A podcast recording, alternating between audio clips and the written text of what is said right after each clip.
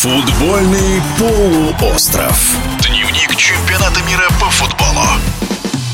Из группы G в плей-офф чемпионата мира по футболу вышли Бразилия и Швейцария. И если Селисао попали в следующую стадию турнира еще во втором туре, то за оставшуюся путевку боролись несколько команд.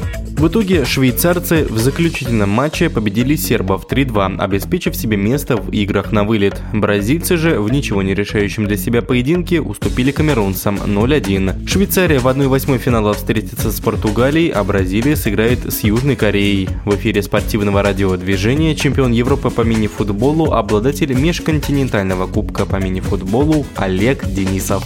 Швейцария, да, действительно организованная команда, очень четко действующая по плану. Проиграли они в группе только бразильцам, две другие игры с другими соперниками выиграли. На решающий матч с сербами вышли, по-моему, запредельно настроенными. Очень мощно начали и матч целиком, и второй тайм начали мощно. А, в обоих началах, обоих таймах забили голы. Нашли в себе силы отыграться, когда проигрывали, знали, что хотят. По-моему, очень команда такая, как раньше было принято говорить, крепкая. То есть дисциплинированная, крепкая, без явных слабых мест. Поэтому швейцарцы вполне себе заслуженно вышли в плей-офф. А, на фоне сербов команда смотрелась э, очень даже быстрой. Передвижение и мяча, и футболистов а, было очень значимым по отношению к сербам. Но другое дело, что сербы на этом чемпионате мне показались очень медленными. Насколько сможет Швейцария противостоять португальцам, ну, давайте посмотрим, потому что все-таки, по мне, португальцы ну, побыстрее в командной именно скорости. И, на мой взгляд, э, последний матч в группе португальцев вряд ли можно считать показательным. Даже выступая наполовину вторым составом, они имели много моментов и должны были выиграть. Другое дело, что они эти моменты не реализовали, были наказаны, но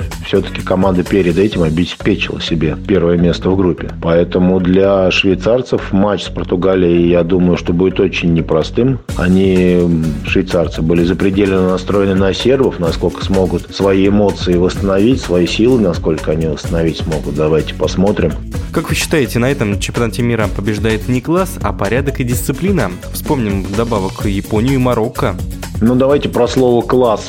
Наверное, все-таки будем аккуратнее как-то. Все-таки класс э, не могут победить порядок и дисциплины, потому что порядок и дисциплина – это не обязательные просто составляющие по понятия класс. Мастерство, вот, да, если мы обычно говорим, что порядок и дисциплина могут побить мастерство, но мастерство – это как раз составляющая, еще одна составляющая класса. И вот если эти три составляющих есть, тогда команду можно считать сильным, и тогда она, ну, скажем так, обязана претендовать на самые высокие места. Вот, например, у сербов было мастерство индивидуальное, а у них был э, порядок в атакующих действиях, но у них не было порядка в оборонительных действиях. Дисциплина у сербов во всех матчах этого розыгрыша, ну, честно говоря, страдала, особенно вот э, эмоции зашкаливали у, у сербов. Поэтому на этом чемпионате, э, наверное, все-таки все-таки э, жажда борьбы, наверное, правильнее так сказать, да, которая выражается именно в отречении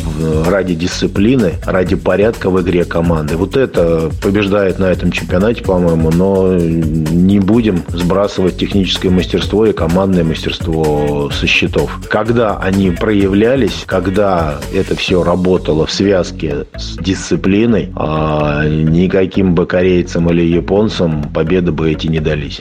Напомню, в 1-8 Мундиаля в Катаре Швейцария сыграет с Португалией 5 декабря в понедельник, а Бразилия встретится с Южной Кореей 6 числа во вторник.